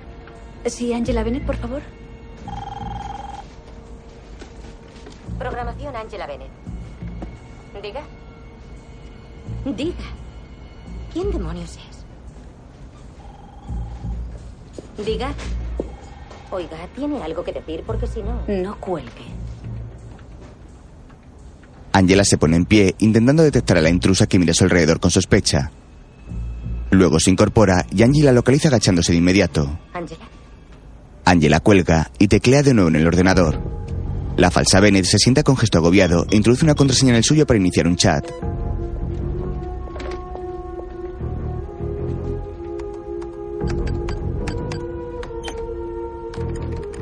Pretoriano. Sospecho que Ángel está cerca. Consejo inmediato. Mientras tanto, en su puesto, Bien, señorita Bennett. Ahora que sé dónde está, a ver si puedo apartarla de su maquinita. Control de incendios. Mm. ¿Qué tal si inicio un incendio justo aquí? Esto es una alarma de incendios. Por favor, diríjanse a la salida de emergencia más próxima. Por favor, diríjanse a la salida más próxima. Las luces de la planta se han apagado y los trabajadores comienzan a abandonarla. Angela permanece en su sitio. Eh, Angela. ¿Eres la dama de amianto? Hay un incendio en el edificio. Sí, sí, un segundo. Nada de un segundo. Vámonos. Espera. No, ahora. Vamos. La intrusa abandona su cubículo forzada y marcha junto al resto. Angela ve a escondidas cómo se marcha junto a un compañero que cierra la puerta tras de sí. Luego acude al ordenador de esta con celeridad y se sienta frente al mismo. Veamos.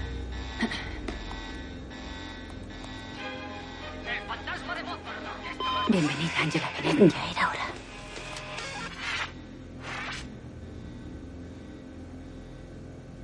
Comisión de Energía Atómica. Angela pincha sobre la letra Pi secreta y abre otra pantalla. Contraseña. Navega por la terminal en busca de la contraseña de la misma. Contraseña. Contraseña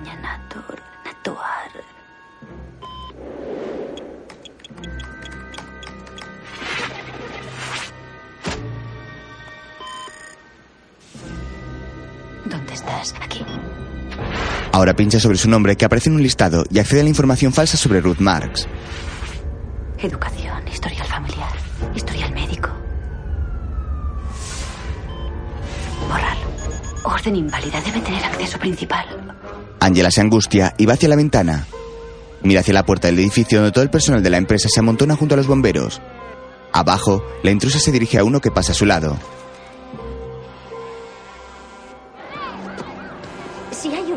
¿Dónde está el humo? Yo no veo humo. Lo estamos investigando. Angela regresa al ordenador y una alerta de mensaje aparece en la pantalla.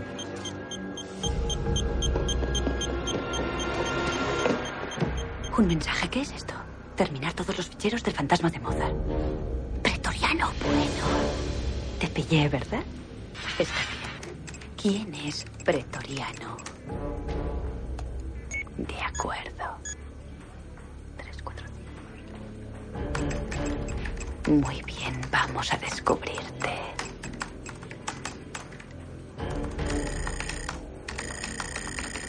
Es Greg. Atención. Muy a todos los empleados de cátedra, por favor, regresen a sus puestos. Los bomberos nos han comunicado que ha sido una falsa alarma. Atención. A todos los empleados de cátedra, No por favor, regresen a sus puestos. Los bomberos nos han comunicado que ha sido una falsa alarma. Los empleados se dirigen al edificio. Sube 3, 4, 5. Angela se apresura en encontrar la identidad del pretoriano. Tontería. Bien, ¿dónde estás?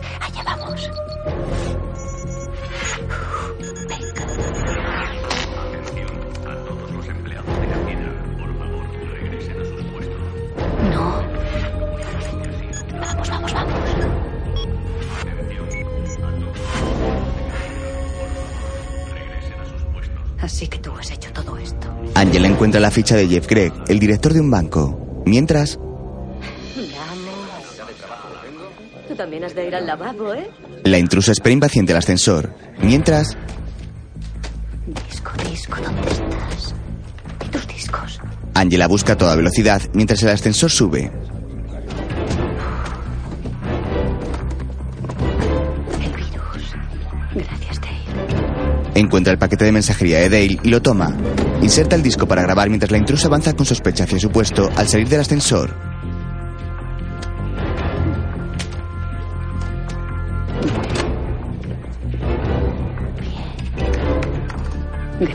Angela inicia la copia hacia atrás con gesto angustiado.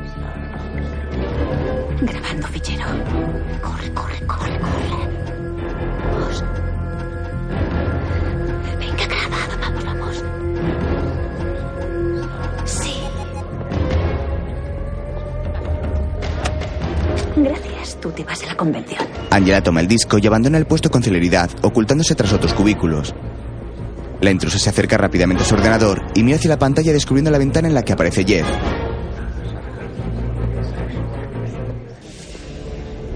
Dios mío. Seguridad. Llama por teléfono con gesto angustiado. Ha habido un robo en la quinta planta de Cathedral. Se trata de una mujer de un metro setenta. Morena. Angela va hacia la salida para huir del lugar. La intrusa cuelga y va hacia la puerta. Angela va a los ascensores y gira al ver a unos bomberos. En otro pasillo, ve a otro subido a una escalera y mira hacia su chaqueta pensativa. ¿Han visto a una chica morena? ¿Ha pasado por aquí? Lo siento, señora, no ha pasado nadie. Los únicos que pasan por aquí son los bomberos. Devlin. La falsa Bennett llama a Jack desesperada. Entre tanto, Angela logra salir del edificio disfrazada de bombero. Porta una manguera en su hombro y cubre su rostro bajo el casco negro. Al poco, Jack va hacia el edificio y se cruza con ella sin reconocerla. Luego se reúne con la intrusa. ¿Dónde está? Con los bomberos. Ha de estar con los bomberos. Tenemos que encontrarla. Ha copiado el disco. ¿Cómo coño ha ocurrido eso? Tú tenías que deshacerte de todo. Y tú tenías que haberla matado hace una semana. Nunca se le debió permitir hacer esa copia. Ambos descubren el traje de bombero abandonado en el suelo. Muy lista. Hay que llamar a Greg. Jack camina hacia una avenida por la que desfila una manifestación cuyos participantes portan unas velas en sus manos.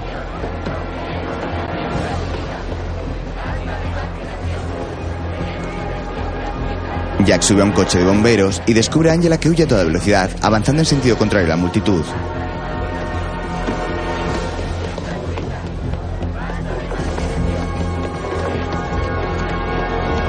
Devlin comienza a seguirla con paso acelerado. Angela sale de la manifestación y dobla la esquina de una calle. Jack la descubre al momento y corre tras ella cruzando una avenida por la que circulan coches.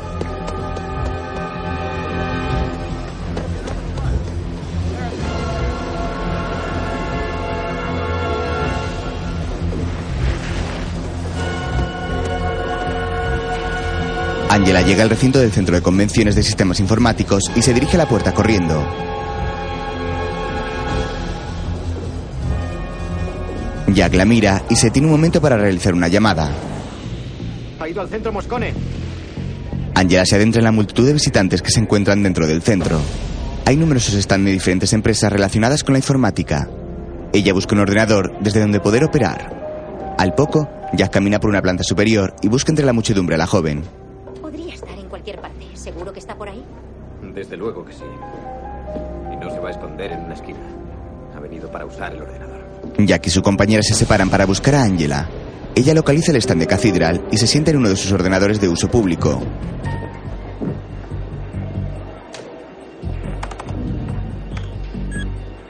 Correo electrónico.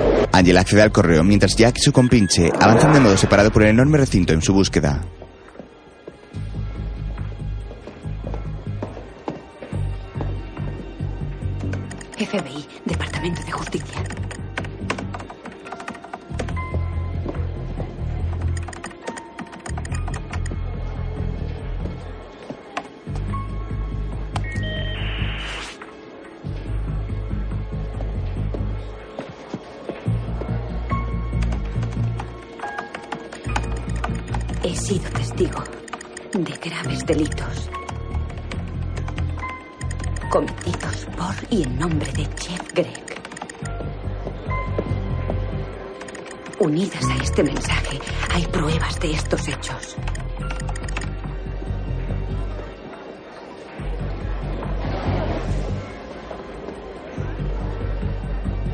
Encuentra al fin el stand de Cathedral y avanza hacia el mismo con paso ligero. Mientras, Angela sigue en el ordenador. Disque.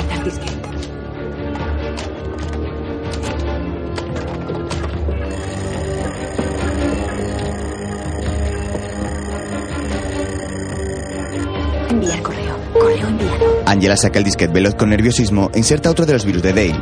Jack la localiza y se acerca a ella.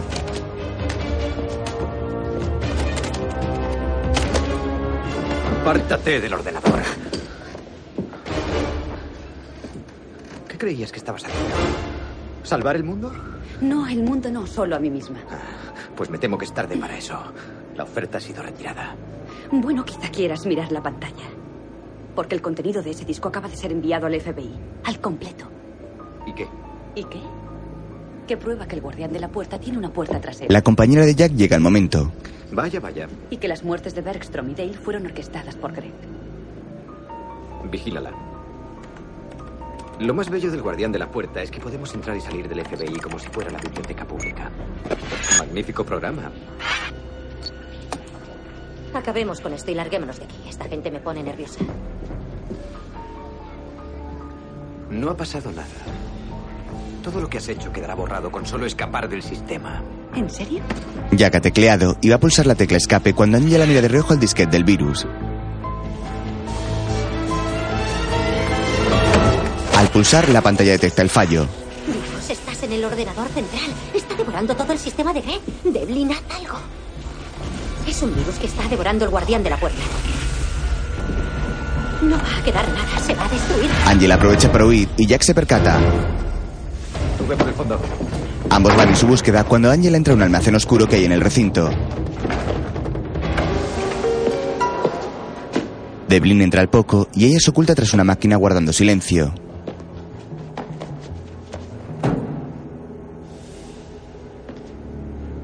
Jack avanza con cautela sin verla y sigue adelante mirando a todos lados con atención.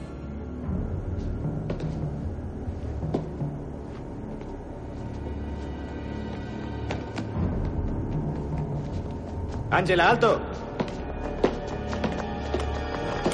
Ángela. Jack dispara con acierto y la joven cae al suelo abatida. Él se acerca despacio y un charco de sangre sobresale del cuerpo. Se agacha y al apartar la melena de su rostro descubre que no es Angela quien ha matado.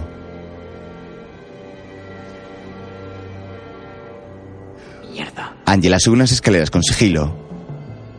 ¿Ángela? Jack dispara sin acierto y corre hacia las mismas. Angela huye a toda velocidad por un pasillo y su chaqueta queda enganchada a un macetón. Consigue librarse y entra por una puerta que da a la azotea del recinto y corre por una pasarela. Se dirige a otra puerta que no logra abrir y mira su alrededor angustiada.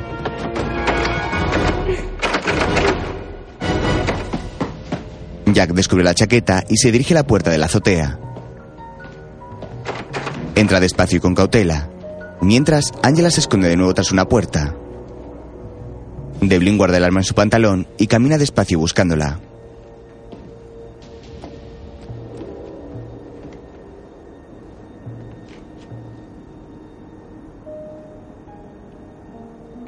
¿Ángela? Solo estamos tú y yo. ¿Te das cuenta de que lo has cambiado todo? Sí. Una pulsación de una tecla y has aniquilado a mi superior. Has anulado mi contrato. Has dado la vuelta a todo lo que ellos te han hecho. Has recuperado tu vida, es lo que querías, ¿no? ¿Ángela? De pronto, ella sale de su escondite y corre hacia la puerta que aún está abierta.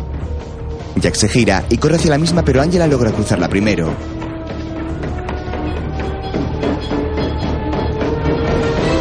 Angela lo mira desde la puerta y él se detiene.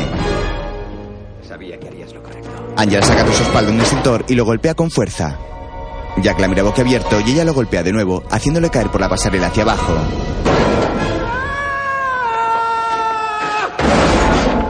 Jack cae muerto sobre una plataforma metálica y ella lo mira desde la pasarela con rostro de rencor. Luego regresa a la puerta y abandona la azotea.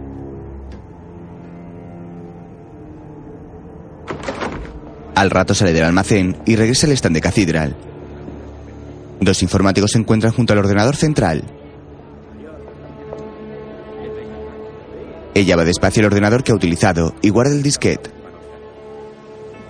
No responde a nada. Cambia de contraseña.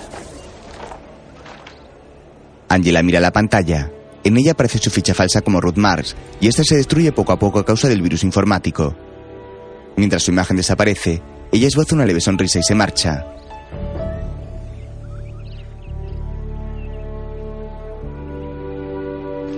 Días después, su madre recoge una planta de coloridas flores en un jardín y mira a su alrededor suspirando.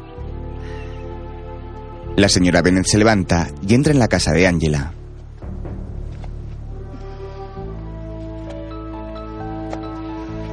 La joven se encuentra dentro y trabaja en un ordenador.